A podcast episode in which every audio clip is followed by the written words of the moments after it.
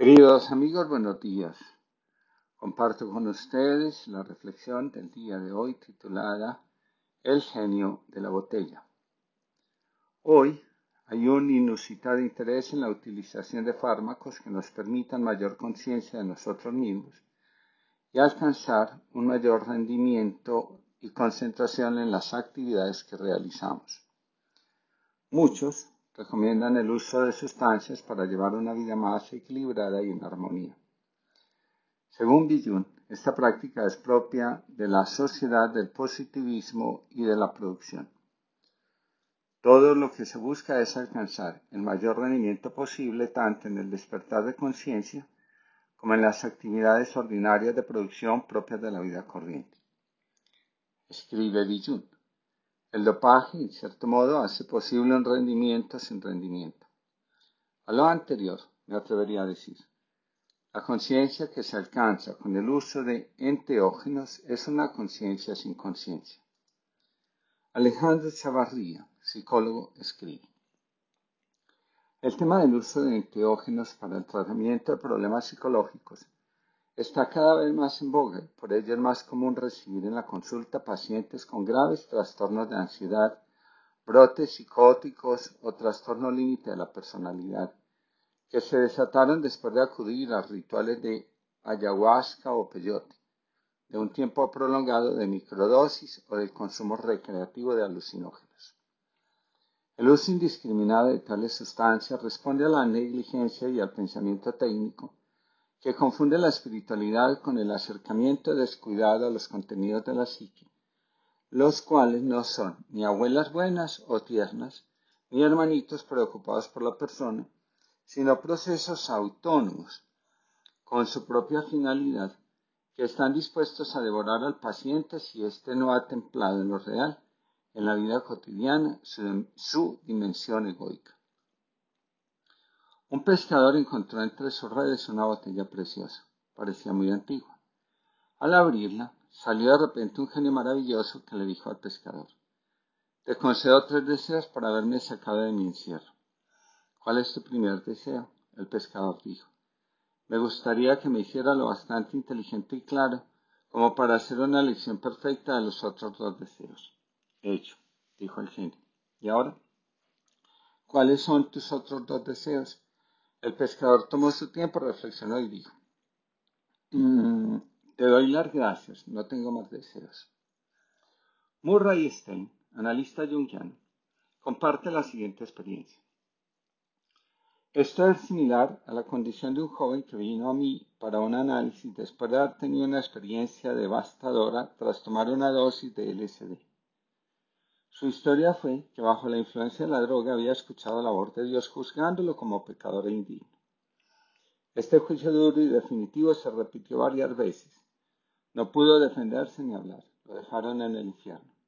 Esta fue una depresión similar a la de Fausto y también contempló el suicidio. Aunque ya no tenía tendencias suicidas cuando lo vi, no había recuperado su antigua agencia ni siquiera después de varios años. Vivía en casa con su madre, aislado, abatido e incapaz de afrontar el mundo. A diferencia del inteligente leñador, él no había podido beneficiarse de su encuentro con el espíritu del inconsciente.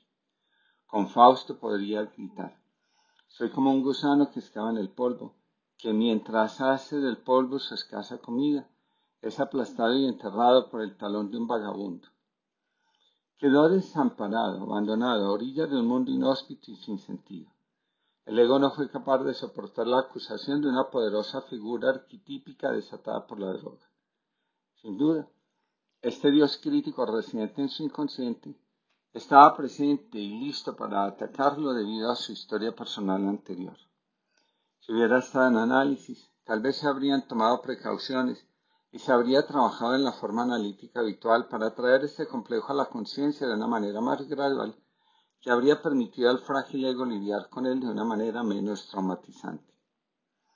Para Jung, traducido por Alejandro Chavarría, la vida normal nos depara un monto de tareas simbólicas para tratar a lo largo de ella, con paciencia y permitiendo asumirlas en su propia lentitud. Jung creía que el acercamiento a tales sustancias incrementaba exponencialmente el monto de material inconsciente con el cual tratar y se preguntaba, ¿para qué querría alguien más tareas de las que ha sido deparadas? La historia de la producción y el rendimiento nos está conduciendo por caminos que cada día nos alejan más y más de nuestro centro vital profundo. De esta forma, sin ser muy conscientes de lo que ocurre, nos vamos aproximando al vacío. La sociedad del cansancio aborrece el vacío. De ahí que constantemente estamos realizando todo tipo de actividades para no enfrentarnos con él, para no ver su presencia en nuestra vida. La sociedad del rendimiento y de la actividad sin parar termina produciendo un infarto del alma, según Billun. El alma comienza a perderse cuando se entretiene en las cosas urgentes de la vida y se olvida de aquello que es fundamental para ella. Esta es una forma segura de ir hacia el vacío. La sociedad actual huye del vacío cuando, se, y cuando siente su presencia comienza a, esforzarlo, a esforzarse por llenarlo con entretenimiento, compras, bebidas, ayudas psicológicas, etc. Del vacío no se puede huir sin pagar un precio alto por hacerlo. A través del vacío, el alma forja un camino que si bien es difícil, también es cierto que está lleno de sentido porque poco a poco nos va conectando con la esencia que somos. La depresión como sentimiento de vacío nos comunica que el alma está perdiendo el contacto con su centro y si no se cuida, infarta. La consecuencia más grave que produce el afán de sentirnos productivos, autónomos, frente a cualquier norma o obligación es la disociación, escisión o fragmentación psíquica. El cansancio cuando se apodera del alma, de la psique, crea una división profunda en ella. Las personas agotadas hablan y actúan desde la incoherencia propia de la disociación. Después no se acuerda de lo que hicieron o dijeron. Perder el contacto con nosotros mismos y con la realidad que nos circunda es un precio muy alto, escribe Billun. El cansancio termina agotando las relaciones, tanto las íntimas como las comunitarias. Nos vamos hacia un infierno y que resulta muy difícil liberarse porque las llamas que lo componen deforman al otro, al alma, al corazón mismo. Murray Stein llama el genio de la botella al trabajo con psicodélicos en terapia. Según este destacado analista jungiano, se necesita un ego, muy fuerte para escuchar al genio que sale de la botella y no terminar enredado en sus artimañas, pues una vez que sale al exterior, nunca quiere volver a estar dentro de la botella. El genio, con tal de permanecer libre, es capaz de realizar cualquiera de nuestros sueños. Muchos creen que, que son amor del genio, se engañan, es él quien los esclaviza. Sin la intervención del genio, el dueño de la botella se siente amenazado y en constante peligro. En la obra Fausto de Goethe, después de un encuentro con el espíritu que invocó, Fausto queda abandonado y devastado. La amargura y humillación que quedan en su corazón y en su alma hacen que se sienta tentado a suicidarse. El regreso a la realidad del ego, después de una experiencia psicodélica, dice Murray Stein, es demasiado dolorosa y algunos no logran soportarla. Dejar que salga el genio de la botella puede dejarnos en la más absoluta de las indefensiones. Acortar el camino para trabajar los complejos puede traernos grandes beneficios y también grandes oscuridades. Thomas Merton señala, ser perfecto no es cuestión de buscar a Dios con ardor y generosidad cuanto de ser hallado, amado y poseído por Dios. No nos compliquemos la vida ni nos frustremos concediéndonos demasiada atención a nosotros mismos. Dios nos ama, no porque seamos dignos, sino porque necesitamos de Él y Él desea ofrecernos y compartirnos su amor. Thomas Merton, Vida y Santidad. Después, cuando menos lo esperas, aparece más fresca la vida.